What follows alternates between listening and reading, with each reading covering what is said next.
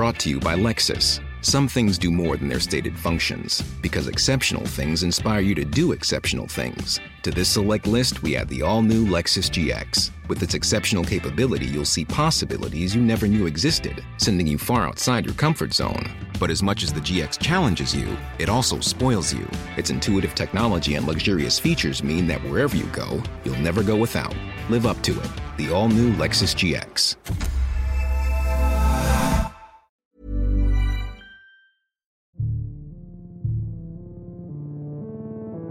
Les grandes affaires criminelles de nos régions, les grands procès, les cold cases, les témoignages, les décryptages, des récits, crimes et mystères, des Alpes jusqu'à Marseille, c'est le podcast fait divers du Dauphiné libéré.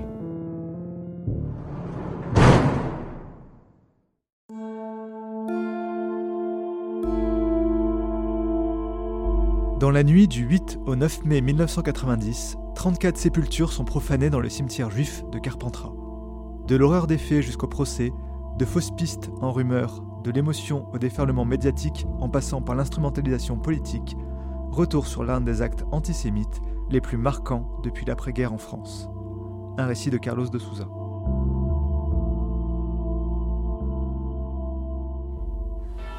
Mercredi 10 mai 1990, 11h du matin. Au cimetière juif de Carpentras, dans le Vaucluse, deux femmes viennent entretenir la tombe d'un proche. En pénétrant dans le lieu, pétrifiées, elles découvrent l'impensable. Des stèles brisées, des tombes renversées, un cercueil ouvert et comble de l'horreur, le corps d'un homme, gisant nu sur une tombe.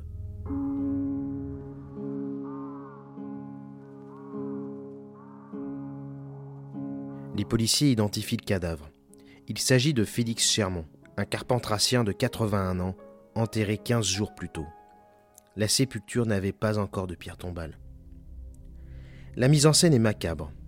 Après avoir exhumé le corps, les profanateurs l'ont déplacé, puis ils ont placé entre ses cuisses un pied de parasol, faisant croire à un empalement. Sur son torse, une étoile de David en métal, arrachée sur une tombe voisine, a été déposée.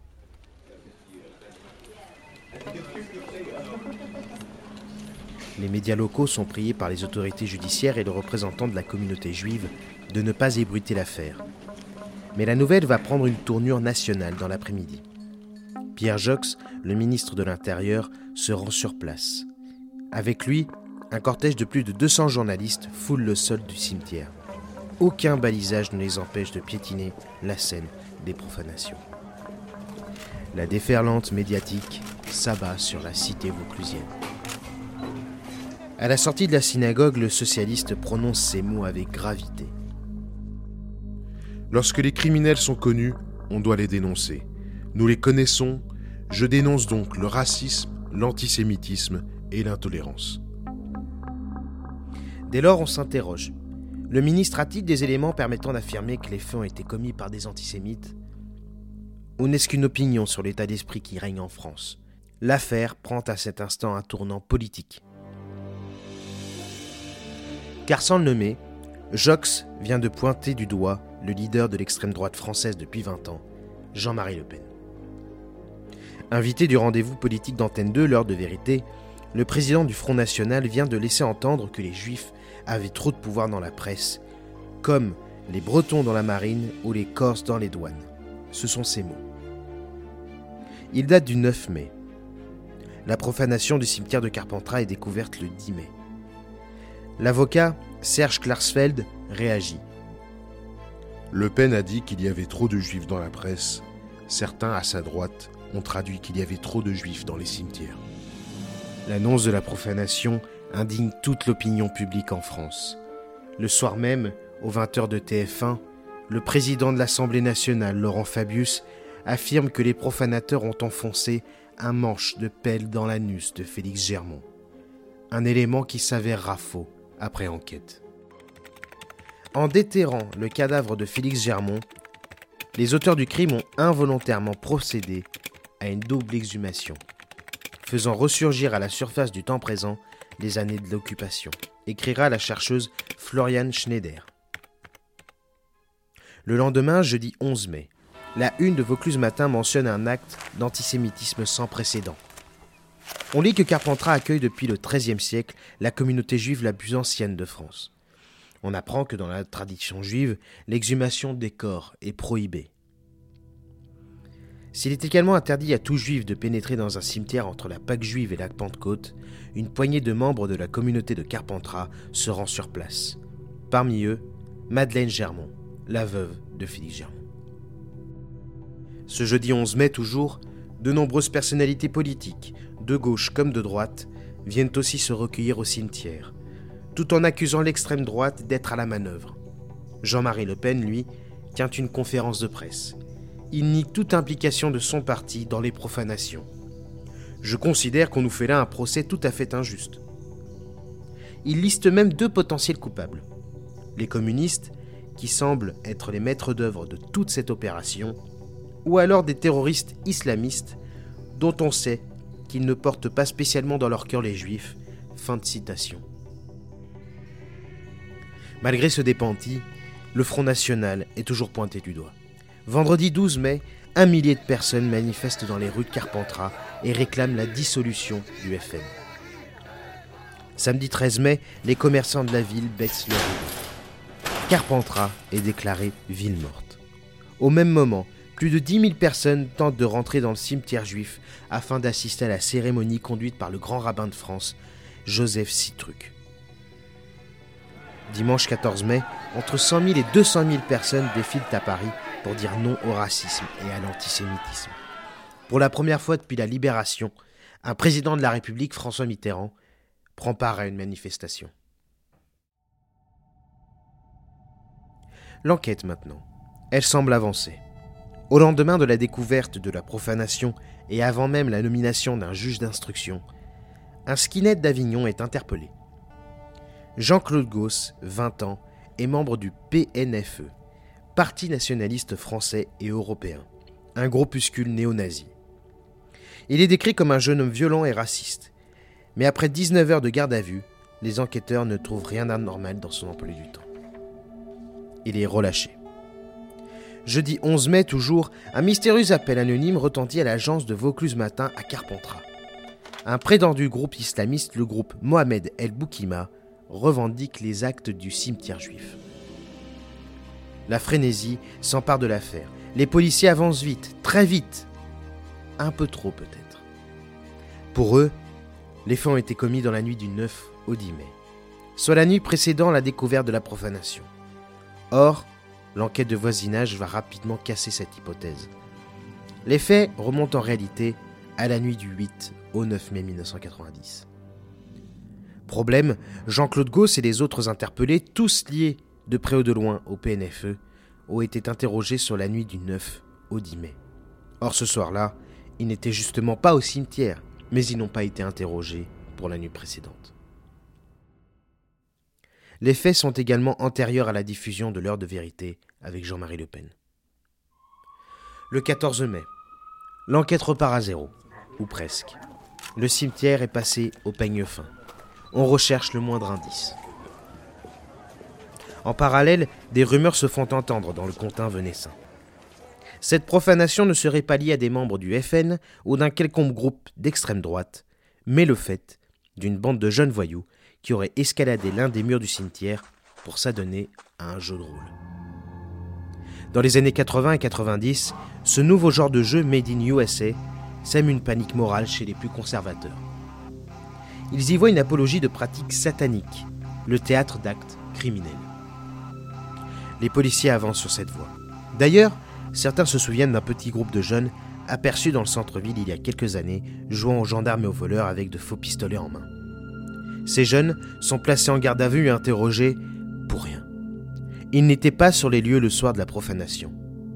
Malgré ce nouvel échec, les enquêteurs ne lâchent pas la piste de la jeunesse de Carpentras. Le 6 juin 1990, les policiers perquisitionnent le domicile d'un photographe amateur habitant dans les quartiers chics de la ville. Dans ces albums photos, les enquêteurs saisissent six clichés représentant des jeunes photographiés à l'intérieur du cimetière. Ils reconnaissent ces visages. Ce sont des jeunes lycéens de la ville, des jeunes de bonne famille.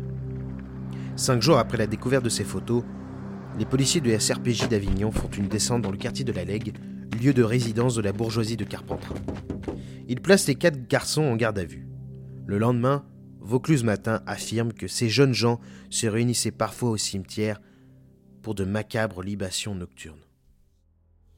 Sur ces photos, quatre jeunes qui font des séances de spiritisme et montent à califourchon sur des stèles. Mais ces photos sont vieilles de 5 ans. Ils n'ont pas participé à la profanation. Ils sont mis hors de cause. Les bruits sur l'implication des fils de notables vont bon train dans la ville. Certains pensent qu'ils sont protégés parce que fils de bonne famille. D'autant qu'un nouveau nom circule, celui du fils du maire de Carpentras. À mesure que l'enquête piétine, les soupçons qui pèsent sur lui vont prendre de l'ampleur. Même la veuve de Félix Germont est convaincue de la culpabilité des fils de notables. Le 12 mai 1992, elle lâche dans les colonnes de Vaucluse Matin. Si les coupables avaient été des fils d'ouvriers, ils seraient condamnés depuis longtemps. Rien, ou presque, ne sort du palais de justice de Carpentras. La juge d'instruction, Sylvie Motte, ne veut pas parler à la presse. Selon l'avocat de Mme Germont, elle subit une pression maximale de la part du parquet qui souhaite clore au plus vite le dossier. Mais le juge Motte refuse de le faire, convaincu qu'un jour, quelqu'un finira par parler. C'est alors qu'un sordide fait divers, en apparence sans aucun lien avec la profanation du cimetière juif, secoue à nouveau Carpentras. Le 18 mai 1992, Alexandra Beru, une jeune fille de 15 ans, est trouvée quasi inanimée sur l'avenue Notre-Dame de Santé. Elle mourra quelques jours plus tard des suites de ses blessures. Le silence qui entoure les deux affaires laisse place à la suspicion et encore une fois à la rumeur. Les bruits les plus insensés prétendent qu'Alexandra Beru participait à des orgies organisées par la jeunesse de Carpentras et que ces jeunes sont protégés. D'ailleurs, ce seraient eux qui auraient blessé mortellement la jeune fille et qui auraient également profané le cimetière juif de Carpentras. Cette mort inexpliquée va ressurgir un jour d'août 1995. Une jeune femme de Carpentras, Jessie Foulon, se présente devant les enquêteurs. Elle impute le meurtre d'Alexandra Beru ainsi que les fameuses orgies organisées dans le cimetière aux mêmes suspects, les jeunes de Carpentras. Selon la jeune femme, le mobile de la profanation serait un jeu de rôle, appelé le jeu de la sorcière. Il consiste à planter un pieu dans un cadavre déterré pour qu'il ressuscite. Un détail insensé qui expliquerait la tentative d'empalement de Félix Germont.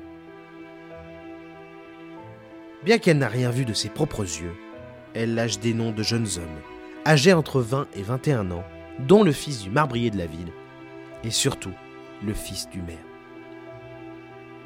Cette piste locale va être confirmée lorsque début 95, une femme d'une cinquantaine d'années raconte aux enquêteurs une histoire similaire à celle d'Alexandra Beru. Une nuit, elle aurait découvert sa fille ensanglantée et droguée devant sa porte d'entrée. À l'époque, la plainte qu'elle dépose ne donne rien. La fille est également entendue et distille un nouvel élément compromettant pour les jeunes. Elle aurait aperçu Alexandra dîner en leur compagnie vers 23h soit 1h30 avant que l'on la retrouve agonisante sur le pas de sa porte. Ces témoignages relancent l'intérêt des médias nationaux pour l'affaire. Le 18 septembre 1995, Jacques Pradel consacre un numéro de son émission Témoin numéro 1 aux affaires de Carpentras. Gilbert Collard, avocat d'Alain Germont, le cousin de Félix et de la famille d'Alexandra Beru, est présent à l'antenne. Durant l'émission, la thèse locale prend une toute autre dimension. Devant des millions de téléspectateurs, Madeleine Germont, accompagnée de son cousin Alain, accrédite l'implication de la jeunesse de Carpentras dans la profanation. On a su que régulièrement une bande de jeunes se rendait au cimetière de Carpentras pour se droguer et organiser des parties fines. On sait que ce sont des fils de nantis, affirme Alain Germont, soutenu par Madeleine Germont. Alors, qu'est-ce qu'on attend pour les arrêter? Qui les protège? En direct, sont annoncés que plusieurs mises en examen interviendront dans les semaines qui suivent. C'est un revirement total dans l'affaire. À l'inverse de son prédécesseur et du reste de la justice, Jean-Michel Tissot, nouvellement nommé procureur de la République de Carpentras, se prête volontiers au jeu médiatique, croyant dur comme fer que l'enquête est sur le point d'aboutir. En septembre 1995, il estime que le fondement idéologique et politique de la profanation n'est plus plausible. Si j'étais juge d'instruction, je procéderais à plusieurs mises en examen, dit-il. Mais la juge d'instruction refuse de mettre qui que ce soit en examen, faute d'éléments probants. Pourtant, un homme va profiter avec opportunisme du contexte pour réclamer des excuses d'État. Jean-Marie Le Pen. Le 11 novembre 1995, 10 000 personnes défilent à l'appel du Front National dans les rues de Carpentras. Le mot d'ordre est clair. 1990, Carpentras machination. 1995, Carpentras réparation. Le même jour, Gilbert Collard organise une conférence de presse au domicile de la famille d'Alexandra Berru. La mise en scène est douteuse. Devant les caméras, Alain Germont, cousin de Félix, remet à l'avocat en main propre une enveloppe Kraft, dans laquelle figurent les listes de ceux qu'il tient pour les six assassins profanateurs. Sur l'enveloppe, il est inscrit mai 1990, mai 1992, les six profanateurs assassins de Carpentras. Si ces accusations dédouanent le Front National, Gilbert Collard ne disculpe pas pour autant Le Pen. Dans les colonnes de Vaucluse Matin, l'avocat affirme Le Pen est moralement et idéologiquement impliqué dans cette sinistre profanation. Il n'a aucun droit à venir fanfaronner à Carpentras. Début 1996, la pression est maximale sur les épaules de la juge d'instruction. Son refus de placer quiconque en examen est perçu par certains comme un signe que la justice protège les notables l'ambiance est si pesante que Sylvie Mott est placée sous protection du GIGN après des menaces de mort. Entre-temps, la crédibilité du témoignage de Jessie Foulon s'effrite. En février 1996, la juge Mott organise une confrontation entre elle, le fils du marbrier et le fils du maire. Arrivé au commissariat d'Avignon, Jessie Foulon casse l'une des fenêtres avec son bras et se blesse à la main, dans l'unique but d'éviter toute confrontation. Alors qu'elle maintient l'intégralité de ses accusations, son comportement la discrédite aux yeux des enquêteurs. Une enquête psychiatrique conclut à sa mythomanie. Les policiers doivent se rendre à l'évidence, la jeunesse de Carpentras n'est pas la bonne piste. Mais tenue par le secret de l'instruction, la juge Motte ne communique pas cet élément aux médias, laissant de nouveau prospérer la rumeur. Au même moment, Alain Germont dépose devant la Cour de cassation une requête de suspicion légitime contre la juge accusé de ne pas faire son travail alors que selon lui, les coupables sont connus. C'est le groupe de lycéens de Carpentras. Assaillie de toutes parts, Sylvie Motte se met en arrêt maladie. Mais nouveau coup de théâtre, la chambre criminelle de la Cour de cassation dessaisit la juge Motte des dossiers de la profanation du cimetière juif de Carpentras et de la mort d'Alexandra Berru. Les deux dossiers sont dépaysés à Marseille loin du tumulte et de la guerre que se livraient la magistrate instructrice et le procureur Jean-Michel Tissot. D'autres thèses plus ou moins farfelues viendront alourdir encore plus les dossiers, comme les révélations d'un détective privé d'Aix-en-Provence affirmant, en autres rumeurs, qu'une équipe de barbouzes serait derrière la profanation.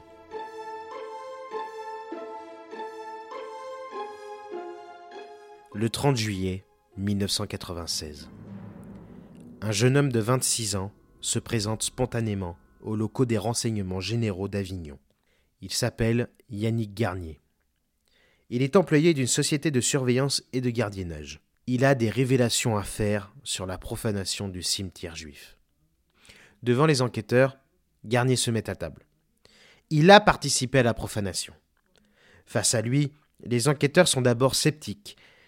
Jacques Dumontier, le commandant de la PJ d'Avignon qui mène l'interrogatoire, va lui poser trois questions, dont seuls les enquêteurs et les coupables connaissent la réponse. Avec quel outil les profanateurs ont-ils fracturé le cercueil de Félix Germont et de quelle couleur est-il? Avec quoi ont-ils sorti le cercueil et par où sont-ils entrés dans le cimetière? Yannick Garnier répond correctement aux trois questions. Le témoignage est de fait crédible et sérieux. Tour à tour, il dénonce ses quatre complices, Jean-Claude Gauss, Patrick Laonegro, le cerveau du commando, Olivier Fimbry, un ancien militaire, et Bertrand Nouveau. Les enquêteurs sont passés à côté des coupables six ans auparavant.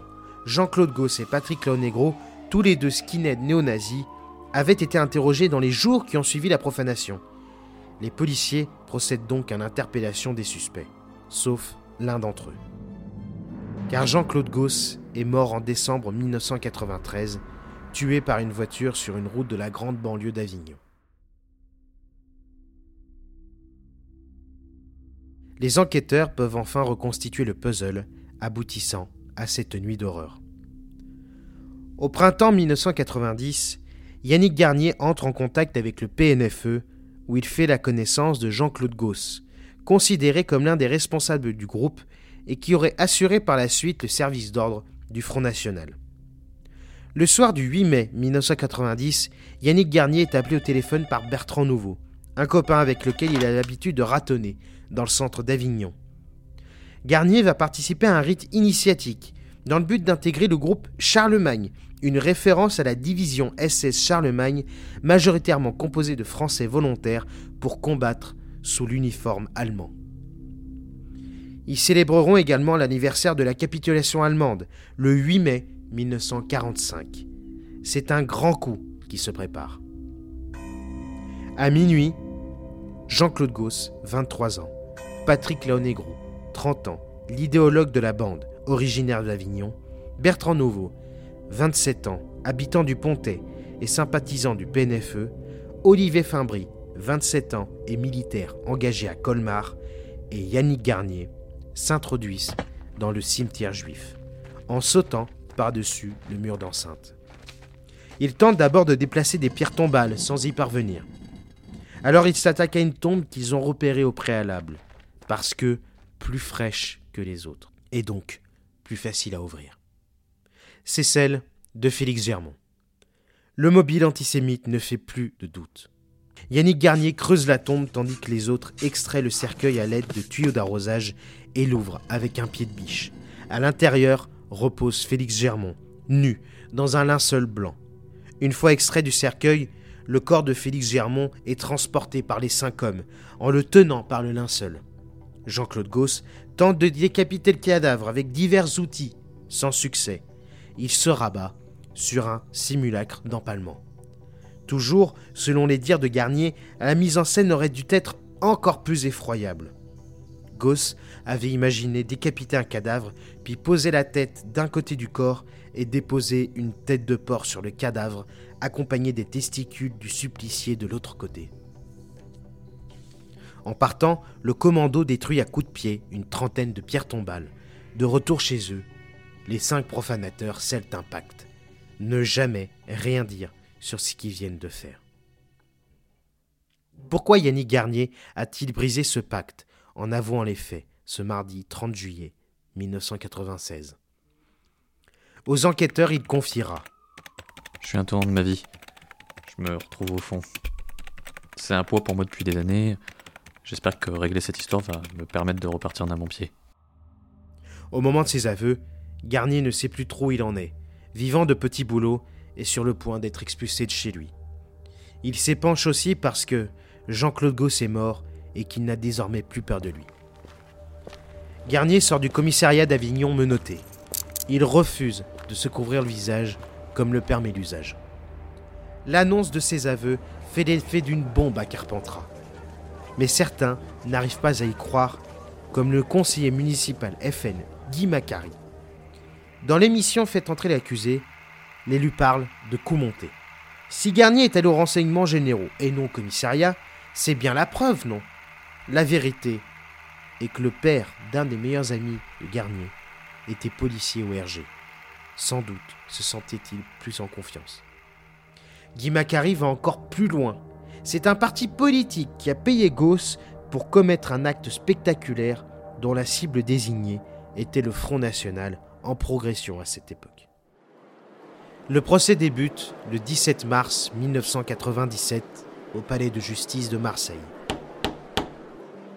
Les avocats le savent, la profanation de sépulture n'est pas un crime, mais un simple délit aux yeux de la justice. Les quatre accusés risquent une peine maximale de deux ans de prison. À la barre, les prévenus font preuve d'une déconcertante repentance, tels des démons reconvertis en anges de vertu. Mais au-delà des remords exprimés et des concessions faites, l'examen des personnalités ne laisse aucune place au doute. Olivier Fimbry, tête rasée, explique avoir changé, sans convaincre personne. Monique Sacry, la présidente du tribunal, le questionne. Estimez-vous n'être plus du tout raciste aujourd'hui? Réponse de l'intéressé. Il ne faut rien exagérer, Madame le Président. Au-delà des remords calculés, Bertrand Nouveau se confie. La honte est aujourd'hui mon, mon quotidien. Les aveux de, de Garnier m'ont soulagé. Je me suis excusé par lettre à Madame Germont. J'ai estimé que la profanation était une initiation pour être dans un groupe protecteur. Je trouve même la peine euh, légère par rapport à l'acte réalisé. Patrick Laonegro, l'intello de la bande, estime avoir été intoxiqué par les revues d'extrême droite. À l'époque, je professais un antisémitisme profond, et j'étais convaincu de la supériorité de la race blanche. Il n'a pas apprécié les aveux de Yannick Garnier. C'est un peu surprenant de contacter la police. Il aurait pu s'adresser à un curé. Il est celui qui inquiète le plus. À la présidente du tribunal, il affirme retenir du Troisième Reich sa politique sportive et sociale. Après des réponses qui sonnent comme des tentatives pour éviter la peine maximale, c'est au tour du dénonciateur de s'exprimer. Yannick Garnier, 1m95, 97 kg, un profil de deuxième ligne de rugby, selon les mots choisis par l'envoyé spécial du Dauphiné libéré, Jacques Murgue. L'expert de la police dresse devant l'Assemblée une personnalité plus complexe que le reste du commando. Il possède une intelligence supérieure et ses aveux ont été motivés par plusieurs facteurs. La crainte d'être physiquement éliminé du groupe, le malaise de devoir garder le silence alors qu'il souhaite donner un nouvel élan à sa vie, l'envie narcissique et valorisante d'être reconnu, le remords bien sûr, et le fait de se retrouver devant les projecteurs de façon plus louable. L'expert conclut Il était immature au moment des faits, il s'était bâti une prothèse idéologique pour survivre à son mal de vivre. Dans la foulée, Yannick Garnier décline sa vie. D'abord une enfance difficile. Son père parti dès la naissance, il est adopté par le nouveau compagnon de sa mère, mais celui-ci ne l'aime pas. Il l'appelait le paumé, le crétin, l'abruti, jamais par son prénom. Dans son adolescence, Garnier se lie d'amitié avec un copain de classe, Bertrand Nouveau, qui affiche déjà un comportement et des vêtements paramilitaires. De punk, je suis passé à l'état de skinhead. L'essentiel pour moi, c'était de sortir de mon isolement avec un groupe d'amis. Ce phénomène de groupe merveilleusement fort nous a, hélas, euh, conduit jusqu'au cimetière de Carpentras. Il se qualifie lui-même d'antisémite par conformité. Les différents acteurs du procès le sentent. Garnier est sincèrement motivé par la rédemption. J'entretenais un chagrin qui me rongeait. J'étais en désaccord avec tout ce que je voulais être. J'ai compris aujourd'hui que la haine de l'autre en 1990, c'était en fait la haine de moi. J'ai tout évacué, j'ai fait table rase. Je vais chercher un emploi stable à ma sortie de prison et fonder un foyer. Plus tard dans le procès, Bertrand Nouveau exprime à son tour des regrets. J'étais faible, euh, j'avais la haine. Je ne réfléchissais pas trop. Le FN essaye de normaliser une haine envers les immigrés, les personnes différentes. Et à force de dire ça, un jeune de 20 ans, ça peut le pousser à l'extrême. Maladroitement, il essaie de justifier qu'il est un nouvel homme. Des amis israélites ou maghrébins, j'en ai énormément actuellement. Et s'il y a une race supérieure, je ne vois pas laquelle, puisqu'il y a de grands sportifs noirs ou de grands savants juifs. Tous désignent Jean-Claude Gauss comme étant celui qui a eu l'idée de la profanation. Facile de désigner un mort. Mais cette posture va se fissurer au deuxième jour du procès. Madeleine Germont s'avance à la barre pour faire face pour la première fois au profanateur de la tombe de son mari. Pendant un quart d'heure d'une rare émotion, la veuve, en colère, apostrophe les prévenus. Pourquoi avez-vous fait cela? Mon mari était un homme intègre et bon. Pourquoi? Vous êtes des vermines. Je ne peux pas vous pardonner. Je souffre trop depuis sept ans. La présidente demande si l'un des prévenus veut s'expliquer devant Madame Germont. Yannick Garnier se lève. je vous demande pardon. Je voulais vous rencontrer après les débats pour vous expliquer, pour vous dire que l'homme que je suis aujourd'hui n'a rien à voir avec l'antisémite d'hier. Madeleine Germont s'apaise lorsqu'elle s'adresse avec vigueur au géant Garnier. Vous avez pourtant l'air bien. Pourquoi avez-vous condamné votre vie? Puis la vieille dame se tourne vers la juge. J'en ai assez de la souffrance. Personne, à part quelques amis dont mes avocats, ne m'a apporté un secours de cœur. Elle part, dans un geste de dignité. Au dernier jour du procès, Madeleine Germont finit même par pardonner aux profanateurs. Dans mon cœur, je les pardonne tous. Ce n'est peut-être pas de leur faute, mais la façon dont ils ont été élevés, j'en sais rien. Un acte de clémence, encore, impensable quelques jours auparavant. Joseph Sictruc, le grand rabbin de France, témoigne également. Pour nous, la sépulture de Félix Germain était beaucoup plus que celle d'un homme. C'est la France qui a été insultée, l'humanité qui a été diminuée. Plus qu'une sanction, il attend une leçon. Dans son réquisitoire, le substitut du procureur Fabienne Rose pointe les dysfonctionnements de l'enquête, qualifiée d'échec policier et judiciaire. Elle réclame la peine maximale de deux ans de prison pour Patrick Laonegro et Olivier Fimbry, 18 mois pour Yannick Garnier et Bertrand Nouveau. Le 24 avril 1997, le verdict tombe. Patrick Laonegro et Olivier Fimbry sont condamnés à deux ans de prison ferme. Yannick Garnier et Bertrand Nouveau, qui ont admis et intégré le caractère odieux de leurs actes, selon les mots choisis par le tribunal, sont condamnés à 20 mois de prison ferme. C'est la fin judiciaire d'une ignoble affaire a bouleversé à tout jamais Carpentras. À l'annonce de l'arrestation des cinq profanateurs, le maire de Carpentras, Jean-Claude Andrieux, annonce avec soulagement au journal Libération Carpentras est enfin libéré du détestable soupçon que des âmes viles ont fait peser sur sa jeunesse, prétendument dorée. Pour Carpentras, c'est six ans de trop. Pourtant, de la rumeur subsistera des traces indélébiles. Jessie Foulon, la jeune femme qui avait accusé à tort des lycéens de la ville, sera condamnée pour faux témoignage. Depuis la profanation du cimetière juif de Carpentras, la loi a été durcie. La peine encourue est désormais de 5 ans d'emprisonnement. Madeleine Germont s'est éteinte le 7 juin 1999, à l'âge de 89 ans, après avoir tenu avec dignité le combat pour son mari.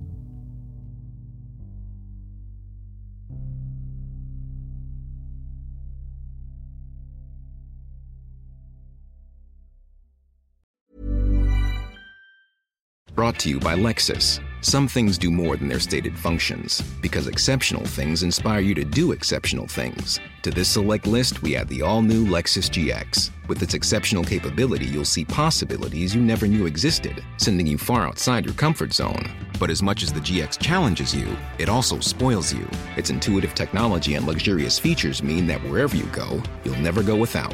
Live up to it. The all new Lexus GX.